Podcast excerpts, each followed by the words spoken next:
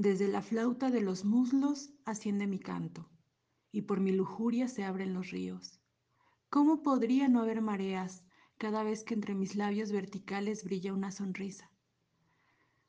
Porque soy la primera y la última, la cortesana virgen, el codiciado temor, la adorada repudiada y la velada desnuda.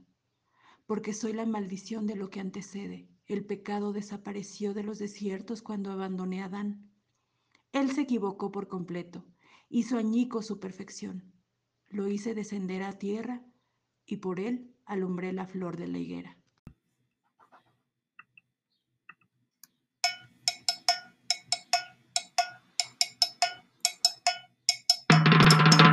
Podcast Pandamonio.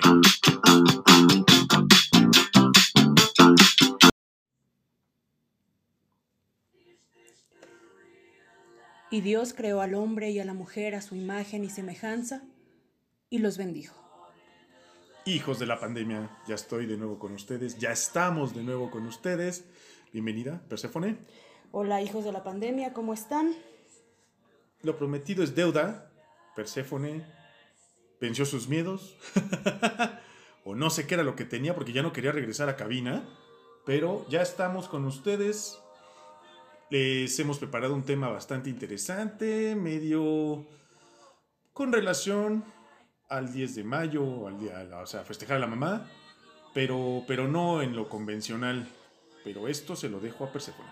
Es que yo creo que un poco más que el festejo a la mamá es hablar del empoderamiento de las mujeres desde el inicio, pues con esta idea católica, ¿no? Desde el inicio de los tiempos. Eh, quiero hablarles un poco de Lilith, que como algunos ya habrán oído esta historia de esta mística mujer, fue la primera mujer que reclamó el lugar de igualdad con el hombre en la obra de Dios. Así es. Nada más y nada menos que en el libro sagrado, señores. y la historia es súper interesante. En efecto, es la primera en levantar la voz y decir, pero ¿por qué? Si somos iguales, si somos hijos de Dios, ¿no? De hecho, hay algo que me gustaría recalcar.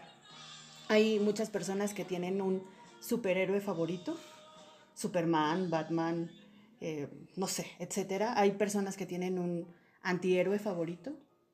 Todo esto en, en ficción. Mi personaje favorito en ficción es Lilith. Y te voy a contar por qué. Cuenta, cuenta. Lilith fue la primera esposa de Adán y esta estuvo hecha de arcilla a la misma manera que, Adán, ¿no? Pero esta, por su misma forma, fue eh, vital, fue inquieta, fue inquisitiva, fue libre. Creo que una de las cosas que más marcó la, vida de Lilith es que ella exigía la, libertad, ¿no? Entonces, al, al, ser pareja de Adán, este, ella se reía mucho de las decisiones que tomaba Adán como, como hombre, hombre de familia, ¿no? Este, entonces él, él siempre se, se, desconcertaba acerca de esto y él decía, es que ¿cómo puede reírse de mí si es una simple mujer? ¿No? Este, ¿cómo, ¿Cómo es este hecho de, de que si estoy hecho a la imagen y semejanza de Dios y que soy perfecto porque Dios es perfecto? Claro. ¿Quién hace que ella se burle de mí. Sí, correcto. Sin lugar a dudas le, causó mucho sobresalto. Adán estaba muy, pues a disgusto. Ahora sí que a disgusto con lo que le tocó. Lo, más terrible es que Adán, con esta idea misógina, él pensaba que todo lo que hacía lo hacía bien. Él estaba bien, sí, claro. claro. Él era el único que estaba en lo correcto. Y entonces, pues, este, Adán, pues sí estaba entusiasmado con esta mujer que era libre y que se exhibía y que caminaba desnuda y que se contoneaba al ritmo de, del aire con los árboles y esas cosas. Y entonces a él intrigaba mucho porque Lilith le, le, le parecía un desafío. Pero al paso del tiempo, pues como todo hombre, se cansó de la libertad de la mujer, ¿no? Dijo, ya estuvo bueno. Exacto, así como, ella, ¿por qué va a tomar sus decisiones, no? Tiene que pedirme permiso a mí. Y entonces él pensaba que cada vez que negociaba con ella, él salía perdiendo, entrecomillado, ¿no? Él, ellos siempre, los hombres siempre piensan que ellos son los que Y pierden. nomás no doy pie con bola con esta mujer, caramba. Pero ¿qué pasó? O sea, de repente él, él quería tener sexo con esta idea del misionero, como siempre, la mujer abajo de mí, yo estoy arriba, yo termino primero y a mí me vale madre lo, Ya, lo demás. El mundo no importa. Y entonces Lilith dijo, no, yo quiero estar arriba, yo quiero tomar las decisiones, quiero tomar el ritmo, porque yo estoy hecha a imagen y semejanza igual que tú por el Dios. Del mismo Dios, exactamente. Y entonces yo también puedo tomar decisiones y ser demandante, ¿no? Fíjate, qué importante esto. Eh, no nada más habla en realidad de la posición sexual, creo yo, sino de su libertad, en efecto, de ser igual, Claro. de importar, de decidir y de que se respetara su decisión, ¿no? O sea, es, es decir, no me vas a sobajar, no me vas a sublevar, no me vas a poner un pie en el cuello, no me vas a hacer el amor como tú quieres.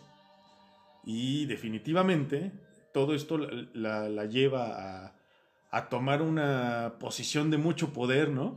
De mucha fuerza. Claro, pero no te adelantes a la historia, espera. Entonces, en esta época, eh, en este, en este tiempo, pues Adán ya sabes que los hombres son bien dramáticos, ¿no?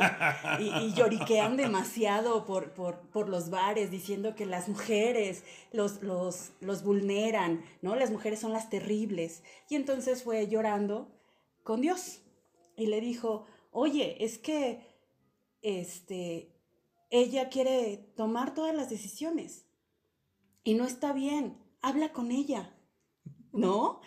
Y entonces él, el creador, el Dios, el magnánimo dijo, voy a hablar con Lilith, tienes razón. Y este, Ya dile algo, papá. y entonces, este, él fue con Lilith y le dijo a Lilith, Adán es un muy buen muchacho. Hazle caso, ¿no? Él te tiene mucha paciencia, porque los hombres tiene- tienen muchísima paciencia a las mujeres. Es un buen hombre. ¿A dónde vas a encontrar uno mejor? Aparte no hay. Aparte no hay, Aparte no ¿no? hay. ¿Qué carajos quieres hacer? hazle caso a Adán, él, él sabe. Y entonces él- ella dijo, ¿hacerle caso? ¿Cómo voy, voy a subordinar a un buen muchacho, entre comillas? Es incapaz de entender que si bien eran diferentes, porque él era un hombre con pene, ¿no? Yo soy una mujer, sí, y tengo una vulva bien puesta, pero a pesar de ello, los dos somos hechos de la misma manera. Entonces, Lilith estaba cansada porque ella no quería saber de jerarquías, ella quería un plano de igualdad. Y entonces le dijo, volteó a ver al Dios, al Creador, y dijo, no, decididamente no, no me voy a, a- a encadenar a Él, no me voy a asumir a Él, porque yo estoy hecha de la misma manera. Y entonces me voy. En- y pues tomó camino Y se fue. como toda mujer empoderada, no se llevó nada. No se llevó ni esas hojitas de parra para que le cubrieran nada. Para que veas ¿no? lo que te pierdes. Y entonces se puede describir que ella se fue, se echó a andar despreocupada, exhalando en su paso un aroma a hierbas y a musgo que hizo suspirar al creador, que por si fuera poco el creador también estaba de alguna manera enamorada de, enamorado de Lilith. ah, caray, esa no me la sabía yo. O no lo había entendido. Indudablemente la rebeldía de Lilith tenía cierto encanto. Sí, claro. Digo, o sea, es, es que es normal. El Dios hizo una mujer para el hombre que también era él. Sí, sí. ¿No? Sí, dijo. "Ay, Sí, me salió chingona. Y entonces, evidentemente, se iba a enamorar de Lilith. ¡Sáscule! Y entonces, pues, Lilith prefirió su libertad y se fue hacia el mar, mar Rojo y se internó en una caverna. Ya. a donde encontró lo que ella estaba buscando, ¿no? Entonces, este, ella decidió no estar encadenada a un lugar a donde eh, le hicieran renunciar a sus deseos, a su pasión, a su líbido. Entonces, Dios respiró y dijo, bueno, a lo mejor los problemas ya se acabaron, ¿no? Ya no voy a tener a un Adán lloriqueando por las esquinas. Enojado. No voy a tener a, una mujer que se ande paseando desnuda por todos lados y que yo vea su, su, movimiento. Y entonces ya todo va a estar tranquilo en el paraíso, como yo siempre lo creí. Pero entonces, ¿quién crees que se puso insoportable? Lili, ¿no? Adán. Adán volvió ah, a bueno, sí, sí, sin lugar a, dudas, ahora se sentía solo, ¿no? Sí, claro. Entonces en este momento Adán estaba insoportable.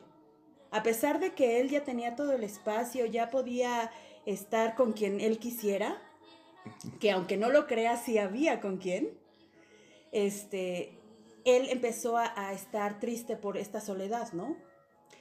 Ya nadie aplaudía lo que hacía y a nadie le daba las gracias porque le llevaba eh, un plátano o le llevaba algo. Ni siquiera las sumisas ovejas se rendían ante Adán, ni las juguetonas cabras, o sea, juguetonas entre comillas, ya sabes. Nadie se comparaba, se comparaba a Lilith porque Lilith era pues una mujer. Era una mujer, ¿no? exactamente. Y entonces él ya no se estaba divirtiendo con, lo que estaba pasando con, con Lilith en el paraíso.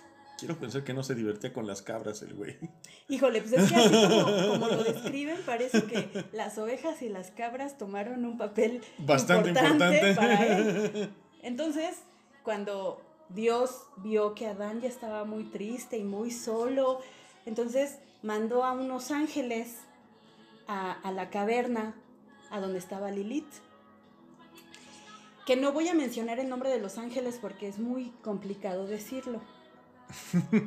ok, pero bueno, la mandaron a, los mandaron a buscarla y entonces le dijeron que pues que regresará con Adán al jardín del paraíso porque él estaba muy triste, porque él la, esperaba, porque eh, Adán ya había decidido que le iba a cumplir todas las promesas que algún día le, le dijo, que ya Adán había dicho, sí, voy a ayudarte a lavar los trastes. Voy a eh, cambiar. Claro.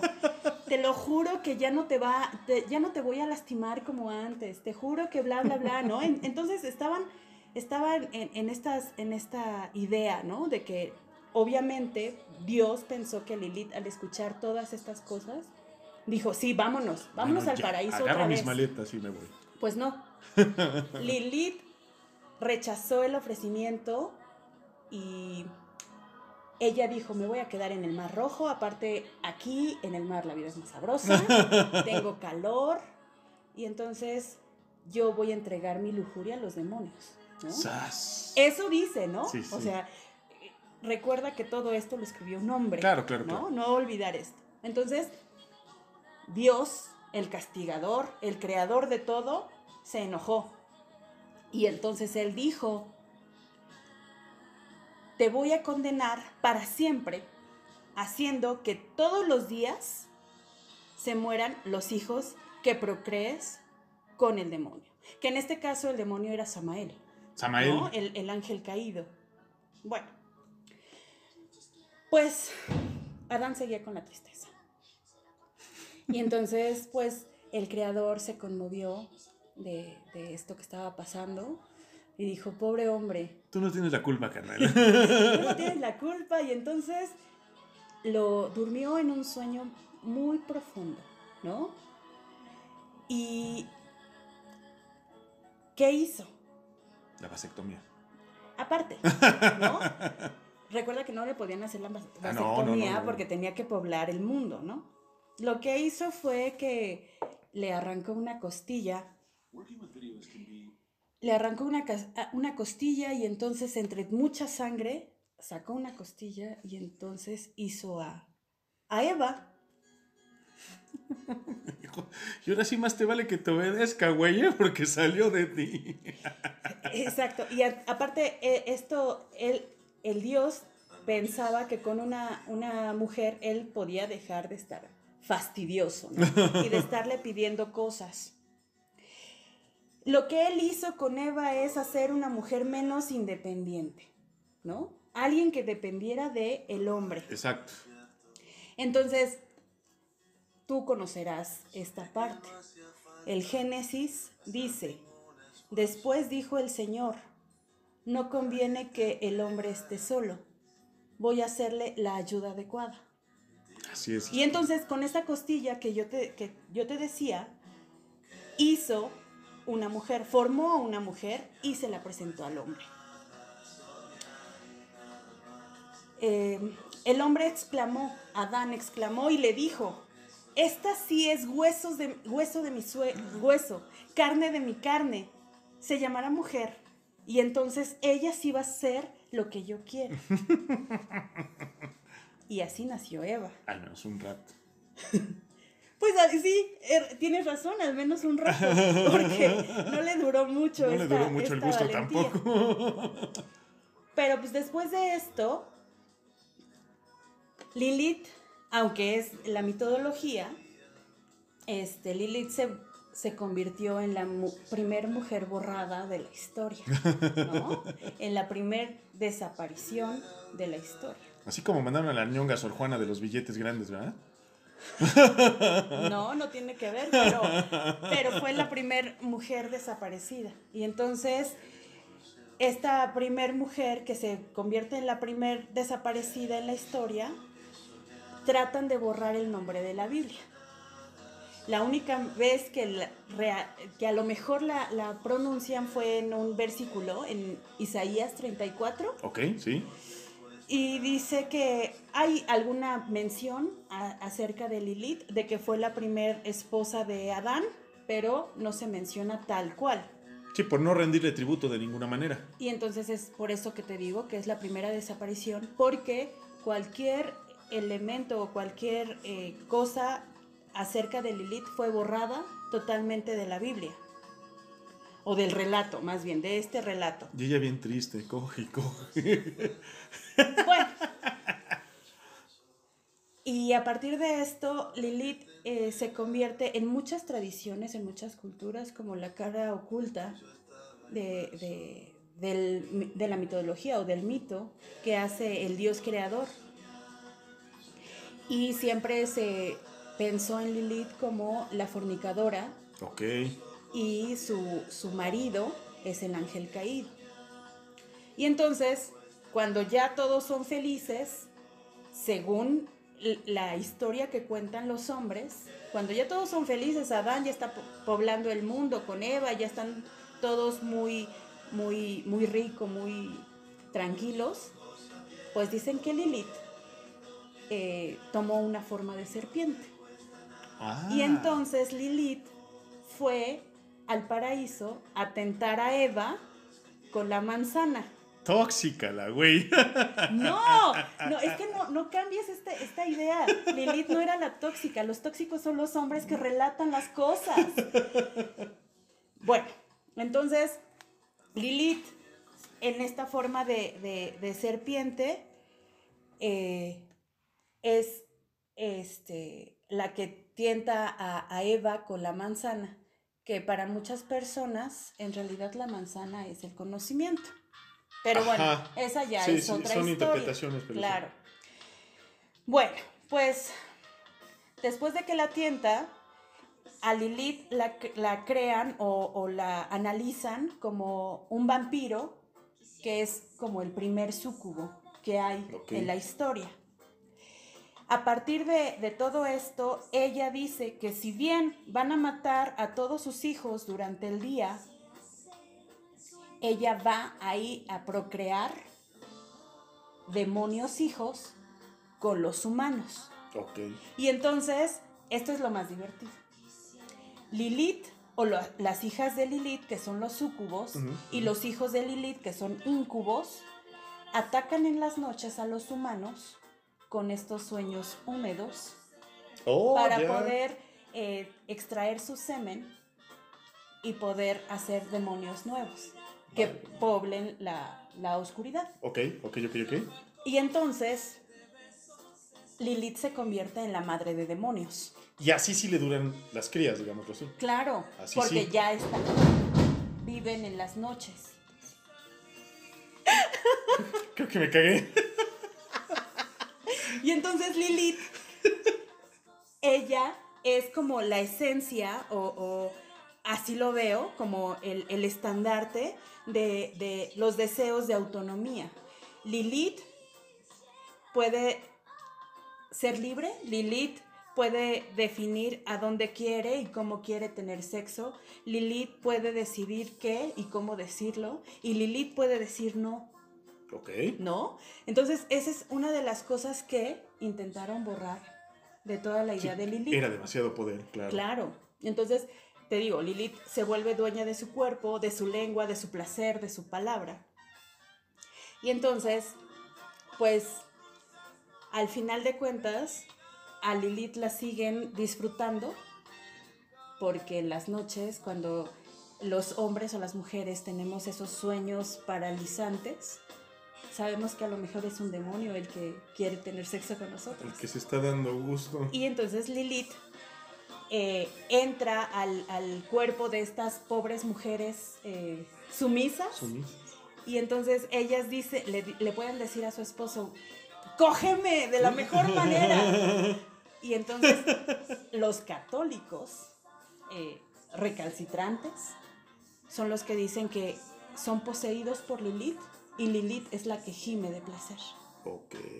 Y entonces los pobres hombres que nada más están sucumbiendo al, al, al, al hechizo de Lilith rompen a sus esposas y las matan.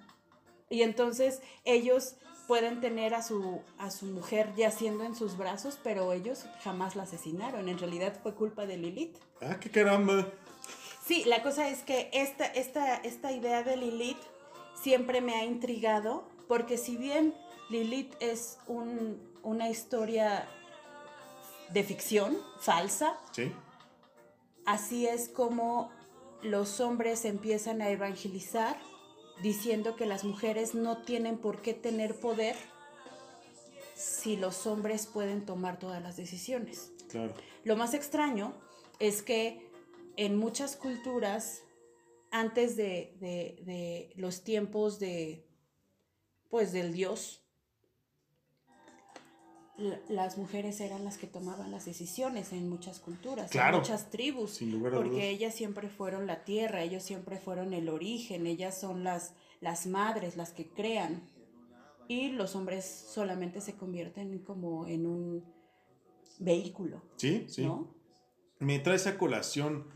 Creo haber visto, y no me crean mucho, porque no, no estudié esta parte, solo la recuerdo.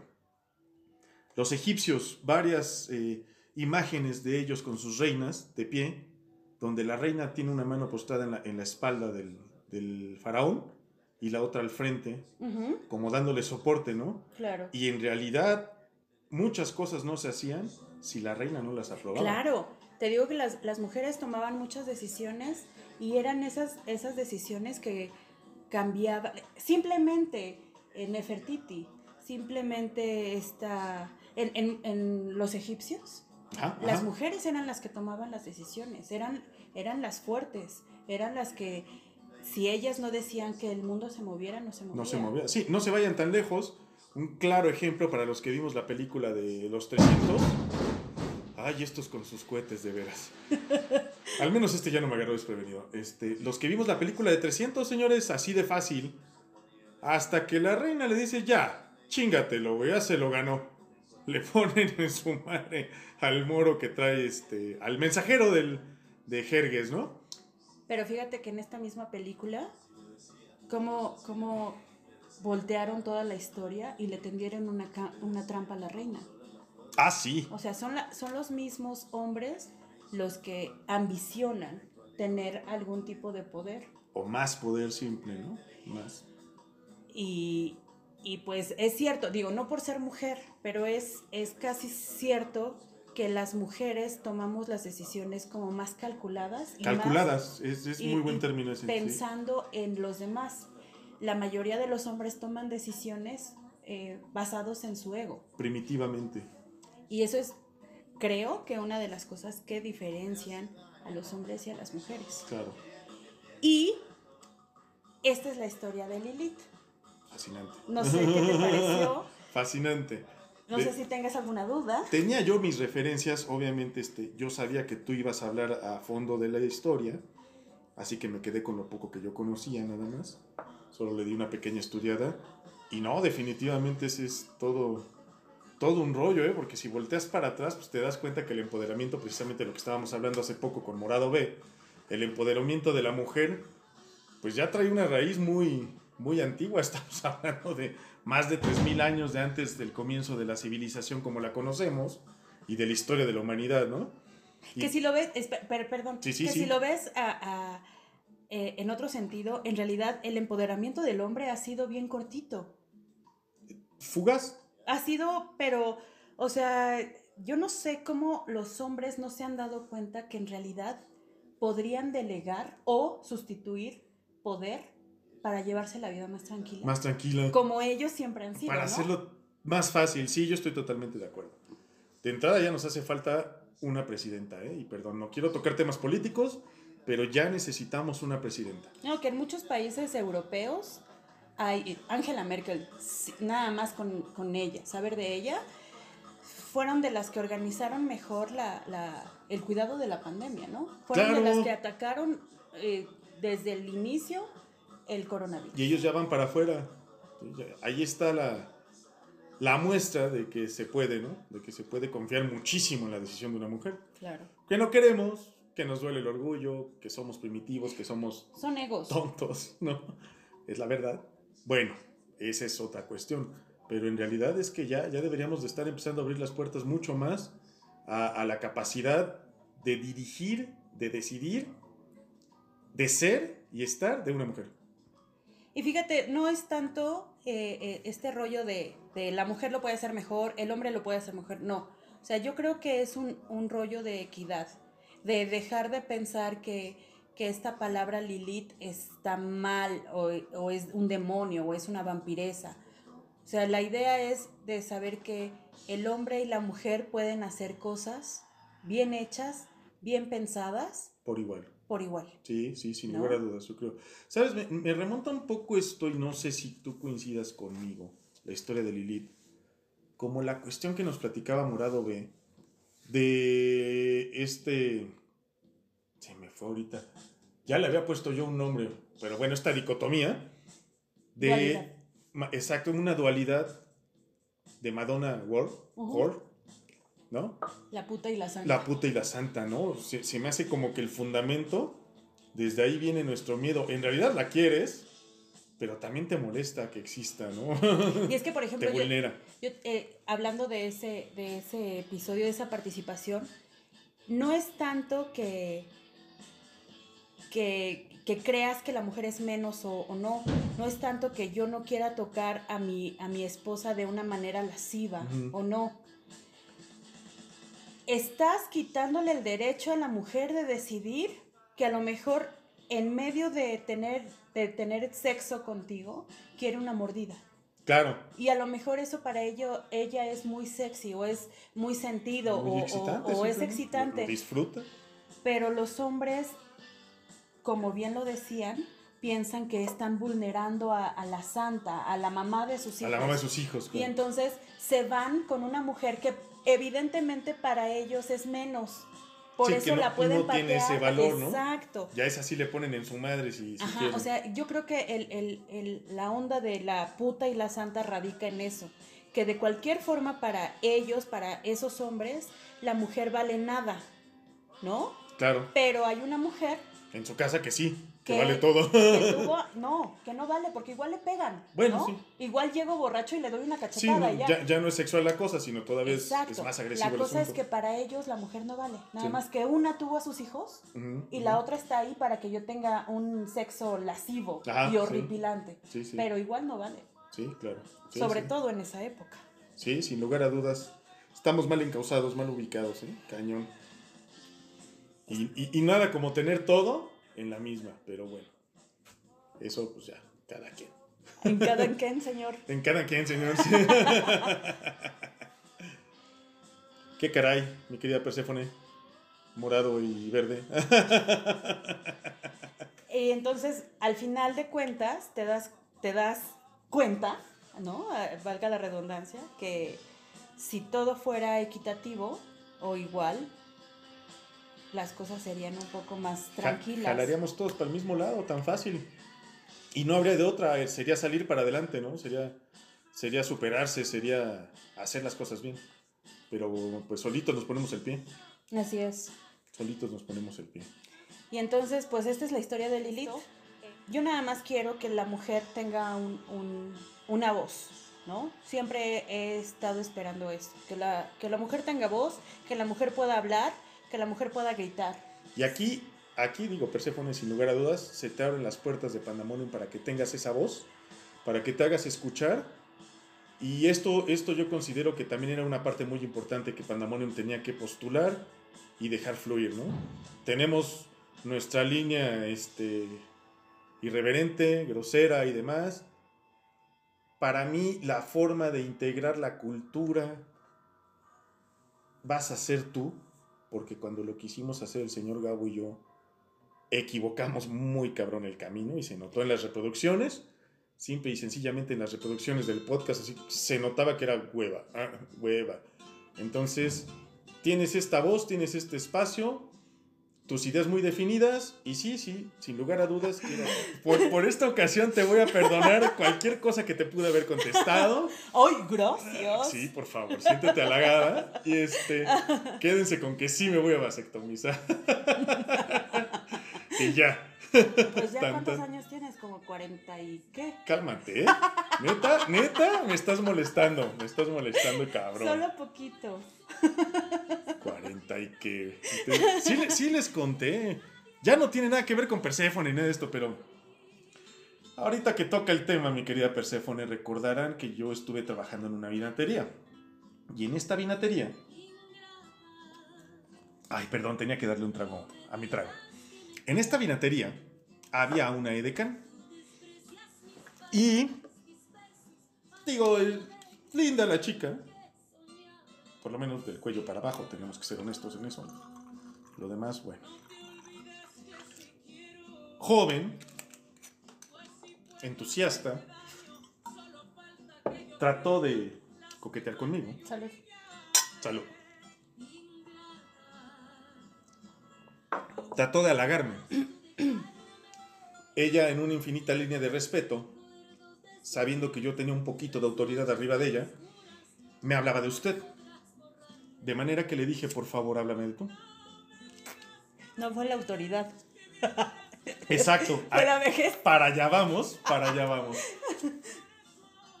Le dije, aunque no lo creas, y aunque se lo dije de broma, tenía yo toda la razón.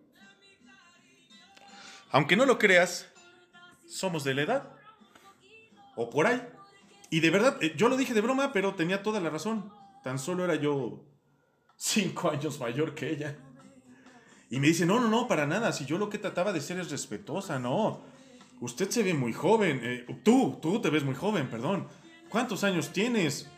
¿42? ¿45? Yo, ¿Ves? pendeja, vete a trabajar, pero en este instante. Le dije, ¿te puedo preguntar algo?